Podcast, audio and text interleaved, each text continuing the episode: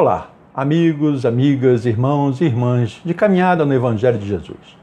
Meu nome é Pedro Romualdo e estou aqui mais uma vez trazendo uma, uma mensagem do Evangelho. Mas em todos os nossos trabalhos nós iniciamos através de uma prece, da qual convido cada um de vocês que me acompanhem nessa prece inicial. Respiremos profundamente, fechemos nossos olhos e elevemos nosso pensamento ao Pai, que nesse momento nos observa, nos abençoa e nos orienta. Obrigado, Pai amado. Obrigado, Mestre Jesus. Obrigado, amigos da espiritualidade, por mais esse momento fraterno, desse encontro, dessa oportunidade de estarmos aqui reunidos em Teu nome e sobre o Teu amor. Que possamos, Senhor, trazer nesse momento palavras que possam trazer o conforto, o alento, a paz, o equilíbrio a tantos e tantos irmãos, encarnados e desencarnados. Obrigado, Senhor, por confiar em cada um de nós, na nossa expectativa, na nossa vontade de querer evoluir e querer melhorar a cada instante. E assim, felizes e agradecidos por tudo que nos, nos oferece, é que damos todos juntos graças a Deus. Então, meus irmãos, hoje nós estaremos juntos fazendo mais uma apresentação de uma máxima de Jesus. Assim como as parábolas, trazemos aquelas passagens mais marcantes que Jesus nos trouxe, que chamam-nos a atenção que faz com que venhamos a refletir nos nossos tempos. Essas palavras, essas máximas, essas passagens, ainda que tenham mais de dois mil anos, são muito representativas do nosso dia a dia. Se bem observarmos, se bem analisarmos, ela é atemporal. Dá a nós um, uma compreensão do que Jesus, naquela ocasião, já sabia que nós precisaríamos vivenciar e lutar para vencer. A máxima de hoje é uma máxima também extremamente importante e interessante na nossa observação. O tema: Há muitas moradas na casa de meu pai. Isso está em João, capítulo 14, versículo de 1 a 6. Sobre essa passagem, que extraímos do capítulo 3 do Evangelho segundo o Espiritismo, podemos mencionar até mesmo subitens ligados a essa passagem, que poderiam servir de nossas colocações e nossas reflexões para estendermos. E aí eu chamo a atenção por que, que ele traz esses subitens. No livro dos Evangelhos segundo o Espiritismo, traz também nesse capítulo as seguintes observações: diferentes estados da alma na erradicidade, diferentes categorias de mundos habitados, destinação da terra, causas terrenas e de misérias do, do ser humano. Olha quanta coisa nós poderíamos realmente observar e falar. Temos ainda mensagens, instruções dos bons amigos espirituais sobre essa questão, que diz: mundos superiores e mundos inferiores. Quantas coisas nós poderíamos falar sobre isso? Embora tenhamos a oportunidade nessa passagem de falar rapidamente. Mundos de expiação e de provas, mundos regeneradores e progressão dos mundos. Muito interessante. Mas vamos compreender realmente essa passagem. Né? Há várias moradas na casa de meu pai. Então leiamos. Versículo 1. Não turbe-se, não se turbe o vosso coração. Credes em Deus, crede também em mim. Versículo 2. Há muitas moradas na casa de meu pai. Se não fosse assim, eu vou teria dito: Vou preparar-vos lugar. E quando eu for e vos preparar lugar, virei outra vez e vos levarei para mim mesmo, para que onde eu estiver, estejais vós também. Versículo 4. Mesmo vós sabeis para onde vou e conheceis o caminho. Disse-lhe Tomé: Senhor, nós não sabemos para onde vais e como podemos saber o caminho. Disse-lhe Jesus: Eu sou o caminho e a verdade e a vida. Ninguém vem ao Pai senão por mim. Essas interpretações, ou essa trazida essa mensagem, traz para nós grandes questões. Importante lembrar que esse momento dessas palavras de Jesus foi proferida durante a última ceia de Jesus com os apóstolos, antes do seu martírio e crucificação. E nessa oportunidade, algumas instruções o Mestre concedeu, trouxe para aqueles apóstolos, para aqueles discípulos dele, nessa última ceia. Destaca a despedida com os apóstolos que compartilham ou compartilharam a sua existência durante os três últimos anos, aonde ele trouxe e pregou o seu evangelho, demonstrando o seu amor, compaixão para toda a humanidade. Então leiamos de novo o versículo primeiro. O que ele vem a nos mostrar sobre isso? É importante a gente interpretar cada passagem, cada momento, para que a gente veja a mensagem que Jesus quer trazer para a gente. Muito bem. Versículo 1. Não se turve, não se turbe o vosso coração. Credes em Deus, credes também em mim. Nesse encontro de Jesus, é importante lembrar que essa conversa se deu, na verdade, com os onze apóstolos, pois Judas teria se retirado para tratar dos assuntos que levaria Jesus a ser preso. Jesus tinha uma sensibilidade muito grande e percebia o estado mental, emocional e espiritual daqueles que se aproximavam dele. E não poderia ser diferente a percepção dos onze apóstolos, na sua inquietação, no seu medo, da sua incerteza, da sua intranquilidade, que eles demonstravam diante das palavras de Jesus, como se algo fosse acontecer. E realmente iria acontecer.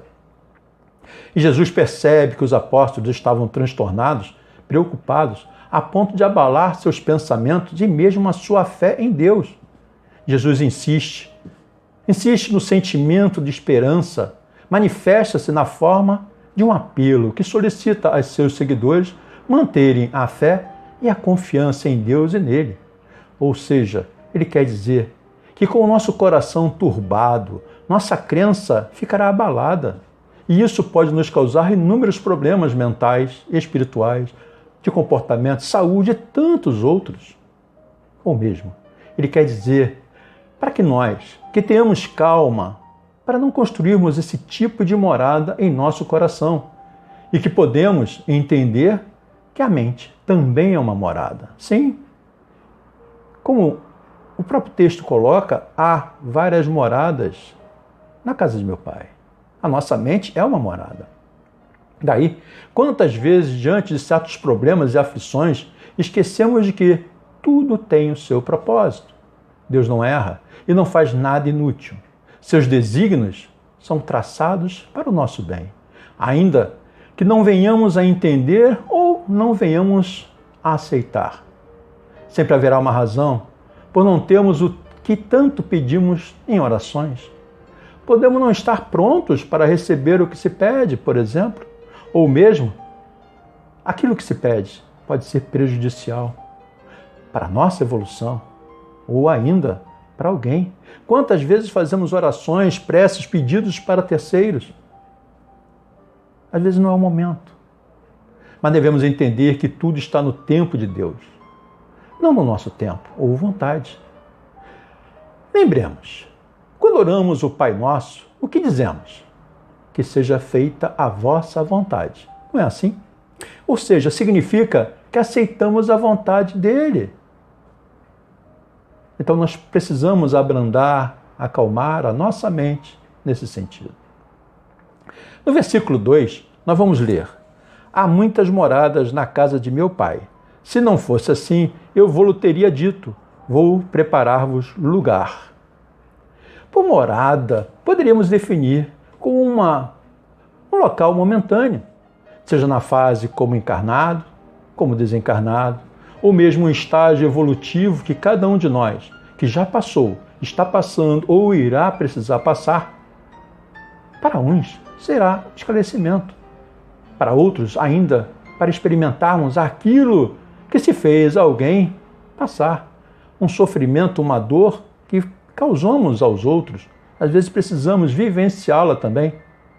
Como ter condenado um inocente? Quantos de nós, em vidas anteriores, pelo poder que se tinha, não se condenou, não se tirou a vida, não se prejudicou alguém?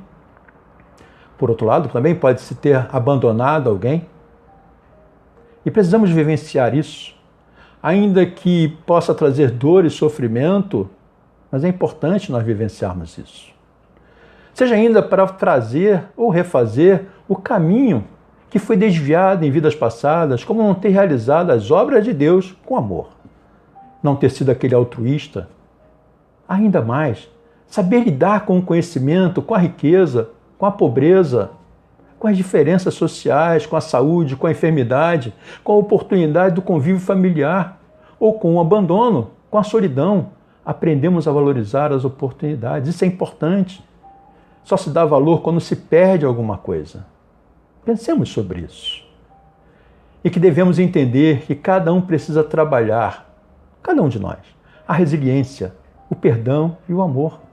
E, sobretudo, respeitarmos a dor e o momento do outro. Sim, segundo Chico Xavier, cada dor é uma dor. O peso, o erro, o equívoco que ele sofreu, o que está passando, eu posso vivenciar também isso. Então é importante cada um de nós, como se diz, ter uma cruz a ser carregada. Podemos destacar também momentos de desequilíbrios, como ódio, raiva, maledicência, medo, desânimo, depressão, ansiedade e tantos outros. Por outro lado, podemos vivenciar momentos de equilíbrio, de harmonia, de paz, de alegria. Tantos momentos que poderemos aproveitar e darmos valor para esses bons momentos, situações, convívios. Nós temos que dar valor a isso, temos que perceber. Nesse sentido, de morada momentânea ou de estágio, devemos lembrar o que Kardec faz na demonstração dos estágios evolutivos dos espíritos, demonstrando que há categorias. Ou seja, se nós formos estudar, perceber, Kardec faz uma distinção das categorias dos espíritos.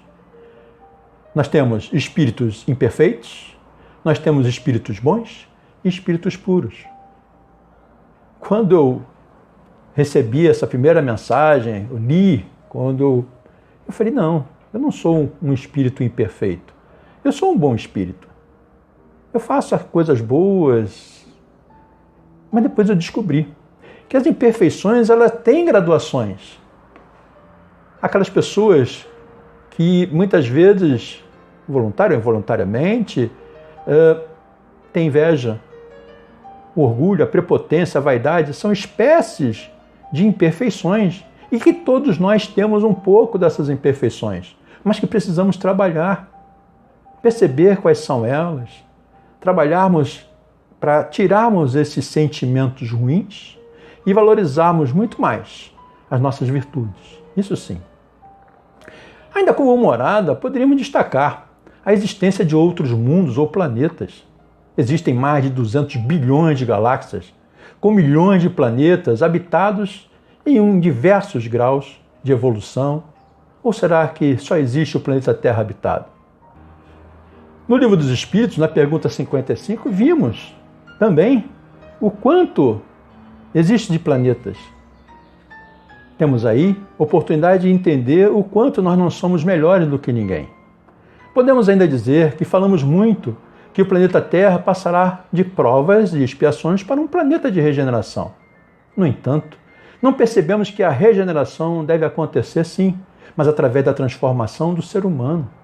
E o que significa a regeneração, se não a reforma no sentido da melhora, seja moral ou espiritual? Quantos de nós não percebe Pensa-se, olha-se só que o planeta, mas o planeta ele é composto de seres humanos e somos nós que precisamos nos melhorar para que esse planeta realmente se transforme no planeta de regeneração. Nossa melhora se dará com bons pensamentos, se nutrimos com bons pensamentos e atrairmos bons espíritos. Consequentemente, atrairemos esses bons espíritos. O contrário também é verdade. Maus pensamentos, más companhias. Lembremos daquele dito popular que é importante. Diga, diga-me com quem andas e te direi quem és. É muito interessante. É você demonstrar realmente quem são aquelas, aqueles espíritos ou as pessoas encarnadas, mesmo assim, que te acompanham. O teu temperamento, as tuas ações, os teus pensamentos, as tuas reações, isso tudo pesa. Por outro lado, Já a casa de meu pai podemos entender como um local na erraticidade onde teremos a felicidade junto a Jesus e ao Pai. Daí, como ficarmos tão preocupados com o retorno à casa de Pai? Temos que lembrar que somos espíritos em estágio, em um corpo de carne, expurgando as nossas mazelas da melhor forma possível. Portanto, essa morada de Jesus que ele menciona pode ser a lei do progresso ou a evolução. À medida que o espírito completa seu aprendizado no mundo, em uma fase de vida ou mesmo na erraticidade, passa a habitar outro, e assim sucessivamente, evoluindo sem cessar. E vemos no Evangelho segundo o Espiritismo que, quando em um mundo eles alcançam o grau de adiantamento que esse mundo comporta, passam para outro mais adiantado, e assim por diante, até que cheguem ao estado de puros espíritos. São outras tantas estações, em cada uma das quais se lhes deparam elementos de progresso apropriados ao adiantamento que já conquistaram. Olha que coisa linda! Que nós podemos perceber essa evolução, todos nós vamos estar realmente merecendo, precisando passar. E aí, como nós vamos ver, inclusive, determinadas moradas na casa do Pai, poderíamos extrair também outros conceitos evangélicos. Poderíamos trazer aí como a primeira, primeira passagem. Refere-se à pluralidade dos mundos habitados, que, como dissemos antes, existem mais de 200 bilhões de galáxias e seus respectivos planetas e sistemas solar, solares. A maioria habitada em seus diversos estágios evolutivos, de onde viemos ou para onde poderemos ir. Claro, com certeza. Uma segunda parte desse, dessa mensagem, dessa passagem, indica que regiões ou esferas vibracionais existem no mundo espiritual, para onde iremos após a desencarnação. Ou seja, podemos lembrar o excelente conteúdo existente no livro do Céu e Inferno, mostra-nos pela pesquisa, ou melhor, pela investigação de Kardec, os diversos momentos daqueles espíritos em sofrimento, ligados a momentos marcantes em suas vidas, que podem gerar dor e sofrimento por séculos, seja pela vingança, seja pelo arrependimento. E aí, por experiência na fake, eu também trabalho na desobsessão. E no trabalho de desobsessão, eu sou um, um incorporador né? Aquele que percebe a entidade pela sua sensação física, o sentimento, a sua ideia, como também eu sou um doutrinador, que em outras casas é conhecido como dialogador. Né? Mas nesse atendimento fraterno aos desencarnados, percebemos nesse momento, na chegada, na recepção, a forma ou estágio que se encontra aquele irmão em desequilíbrio ou irritação e com muito amor demonstramos respeito pela dor dele, usamos as palavras mais adequadas que possam perceber que todos nós erramos, mas que também não podemos esquecer de passar a mensagem para eles de que Jesus nos recomenda trabalharmos o perdão, mesmo que seja para iniciarmos através da eliminação do ódio para com aquele momento, para com aquela pessoa, que já é um grande passo para a nossa melhora. Nesse contexto, nós usamos um recurso da tela mental, da tela espiritual, para que ele possa também perceber momentos felizes em outras vidas, assim como também a prática do bem que ele também praticou. Mas emanado com toda aquela energia de ódio, de raiva, de vingança, ele acaba esquecendo. E quando ele percebe essa, ele tem essa visão, ele tem essa percepção, tenham certeza, aquele espírito, aquela entidade, ela se modifica, ela se transforma, ela apacenta o seu coração, a sua mente, ela aceita ajuda dos amigos espirituais e muitas vezes é recepcionado, é ajudado pelo ente querido que sempre esteve ali ao seu lado, querendo ajudar, mas pelo ódio, pela raiva, pela vingança, não conseguia enxergar, não conseguia ter essa percepção. É muito interessante esse trabalho.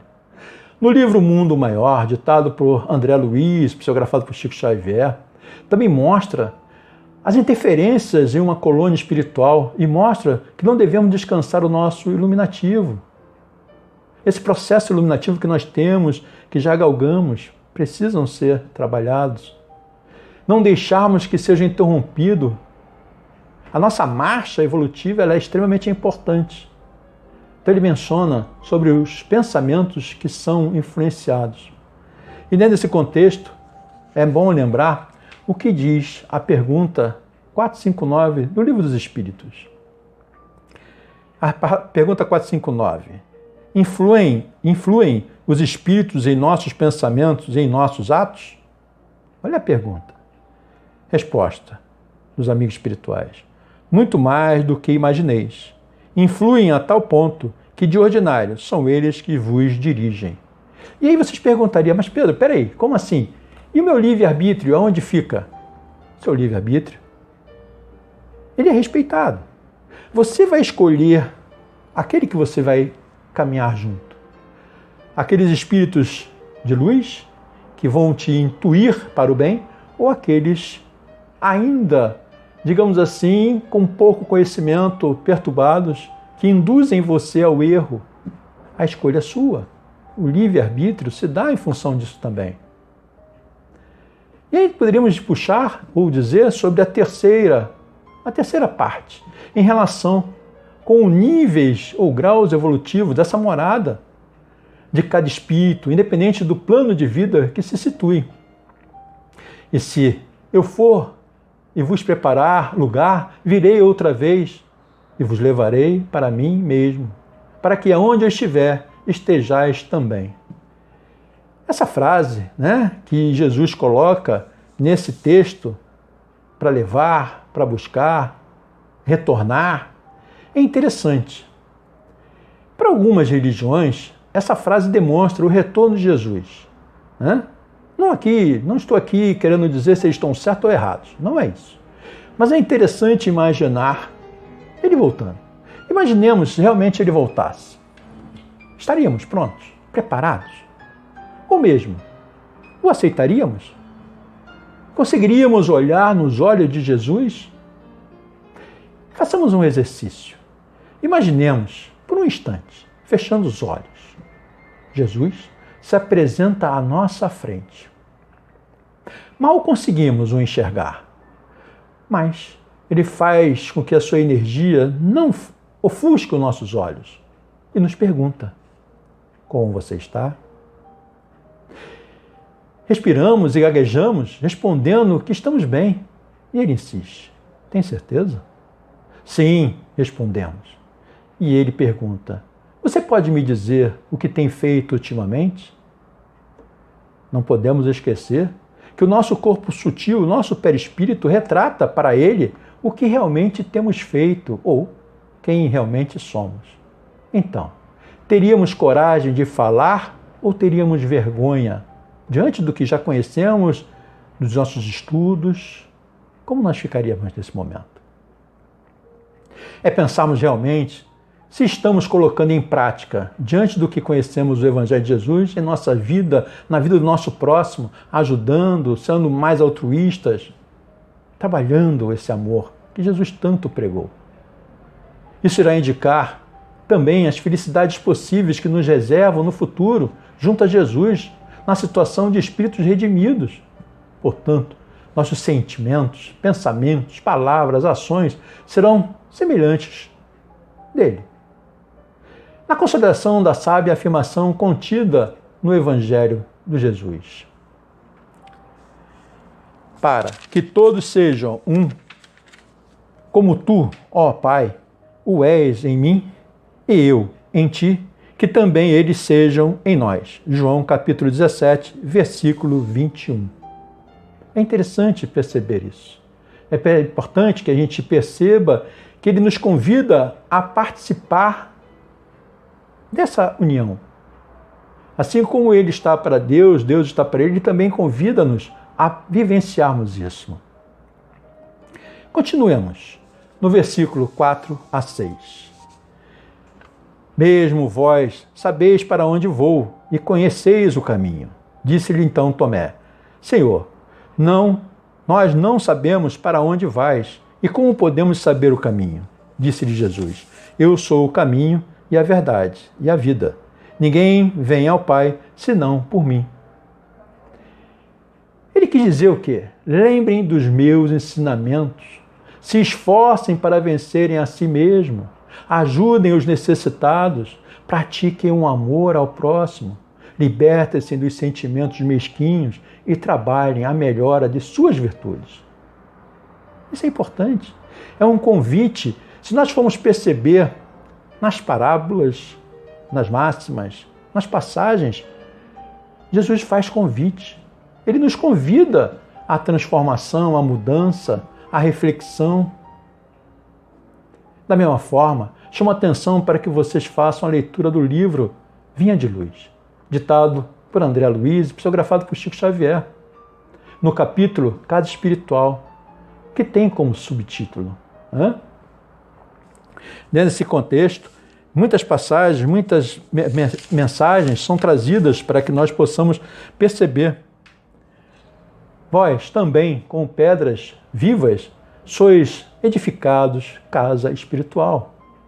Essa passagem traz para a gente em Pedro, capítulo 2, versículo 5, esse corpo físico como eu já falei em outras passagens, é um santuário, é também um templo espiritual e que podemos ou devemos fazer inúmeras coisas. Ele chama atenção para esse templo mental, que é importantíssimo, extremamente importante nós estarmos conscientes disso. Podemos colocar como morada várias condições, a nossa morada terrestre, a nossa morada espiritual, a religião que participamos, o templo, a igreja, a sinagoga, tudo é uma morada de Deus, onde nós vamos participar. E se nós estivermos congregando o amor, congregando toda aquela mensagem que Jesus trouxe no Evangelho, tenho certeza, nós estaremos sempre em uma morada. Mas ele chama atenção para que essa morada seja edificada com amor, com a paciência, com a tolerância, com o respeito, com o perdão, com tudo aquilo que a gente pode fazer pelo nosso próximo, indistintamente. É um amor indistinto. Orar por muitas pessoas. Quantas pessoas vivenciam momentos derradeiros, momentos de dor e sofrimento, que muitas vezes a gente passa ao largo não é que a gente vai se comprometer, pelo contrário. Se nós estamos fazendo algo pelo nosso próximo, ligados pelo amor de Deus, pelo amor de Jesus, pelo seu Evangelho, muitas coisas belas podem ser feitas. Tenho certeza disso. Quantas vezes nós não nos damos conta. Por isso que seria interessante, dentro do contexto, o nosso tempo não dá essa condição, mas falarmos sobre esses diferentes estados da alma que no livro dos Espíritos traz esses subitens, a diferença da categoria dos mundos habitados, destinação da terra, causas das misérias da terra ou humanas. Quantas misérias humanas nós estamos vivenciando e não percebemos? Essa intranquilidade, essa irritabilidade. Para o médium, essa irritabilidade é uma demonstração muito séria do que nós precisamos de ajuda. A nossa mente é uma porta aberta para aproximação. É como se nós fôssemos um celular, recebendo várias mensagens, energias que transitam. Quantas vezes nós vemos até jovens é, em certo desânimo da vida, descontentamento, uma irritabilidade muito grande. Imaginemos como Kardec coloca: todos nós somos médios, cada um no seu grau. Essas crianças, esses jovens, também têm, em função da sua mente estar poluída, não estarem confortáveis, digamos assim, acabam abrindo brechas para certos desequilíbrios. é importante. Você que é pai, você que é mãe, avô, avó, tio, ore pelos seus filhos, seus netos, seus sobrinhos. Ore para que eles possam ter essa paz mental, espiritual. Se possível, possível, conversem com eles sem imposição, sem imposição, sobre o Evangelho de Jesus, sobre as mensagens. Tentem equilibrá-los. É lembrar do passado, os mais antigos com certeza lembram, que havia uma, uma situação muito boa e importante, e necessária até. Quantos de nós não lembra que no passado nós tínhamos aquela magia que chamamos de magia branca? Quanto de nós não fez? Bença pai, bença mãe, bença avó, bença avô, tio, tia. Deus te abençoe, vai com Deus, que Deus te proteja. Olha o quanto é importante. Até mesmo para aquele que recebe, que ouve, ele apacenta o coração. Poxa, meu pai, meu avô, minha mãe estão me pedindo proteção. Ah, mas Pedro, meu filho, meu neto, meu sobrinho não aceita isso. E pedir pensa. Não importa. Deseje você. Com certeza, um desejo de uma mãe, ela tem um, um, um potencial muito grande. É, e atinge os seus objetivos. Podemos ajudar muito essas crianças. Ore por elas.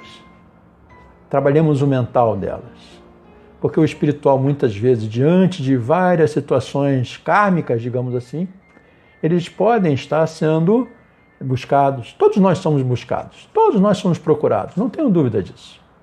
A grande questão é como nós estamos com a nossa mente. Quando Chico Xavier coloca, muito bem, sabiamente, nós vamos ter certos pensamentos. Ele coloca.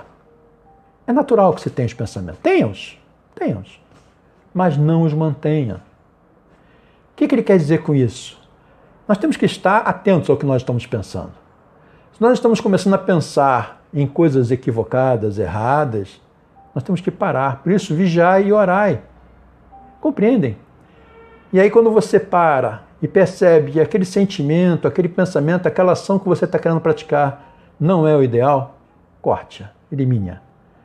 Da mesma forma, Divaldo Franco coloca para gente. O pássaro pode até sentar na sua cabeça, mas nunca permita que ele crie ninhos. Ou seja, não pode parar certos pensamentos. Nós temos que desvencilhar. E como desvencilhar? Orando. Pedro, eu não consigo orar. Leia, veja alguma coisa, mude o seu pensamento. É extremamente importante. E isso se faz com esses jovens também. E para finalizar, eu gostaria de trazer um pensamento muito interessante do livro Pensamento e Vida, ditado por Emmanuel, psicografado por Chico Xavier, que diz: a mente é o espelho da vida em toda parte. Pensemos sobre isso. Extremamente importante. E para finalizar, convido mais uma vez todos vocês para que me acompanhem nessa prece de encerramento, da qual eu sou um humilde porta-voz. Fechemos nossos olhos, expiremos profundamente e elevemos nosso pensamento a Deus. Nesse momento tão fraterno, Obrigado, Pai amado. Obrigado, Mestre Jesus. Obrigado, amigos da espiritualidade, por mais esse momento fraterno do qual estamos dando por encerrado. Que todas essas energias possam ter circundado a cada um de nós, nos equilibrado, nos trazido paz, que as palavras tenham sido fortaleza para uma reflexão, para a mudança de nossos pensamentos, atos, atitudes, sentimentos que essas energias possam também, essa energia de amor, possa ser direcionada a tantos e tantos irmãos que se encontram em asilos, orfanatos, presídios, debaixo de pontes, hospitais, aqueles que são perseguidos pela sede, pela fome, pela maldade, tantos irmãos que estão sofrendo nesse momento em tantos lugares do planeta. Não vamos direcionar. Todos os planetas, todo o planeta precisa da ajuda da misericórdia, das nossas orações, das nossas vibrações. Tanto aqueles que estão também em hospitais, asilos, orfanatos, que possam receber a tua misericórdia, a tua bênção. E assim, felizes e agradecidos por tudo que nos concede, é que te pedimos humildemente, Senhor, a tua permissão para dar por encerrado a nossa reunião do dia de hoje dando todos juntos graças a Deus. Meus irmãos, espero ter passado uma mensagem, uma reflexão e que tenhamos muito entendimento sobre o que nós estamos fazendo. Qual é a nossa saúde mental, essa morada que o Pai tanto deseja que tenhamos bons pensamentos. Obrigado a todos, que Deus os abençoe, fiquem em paz.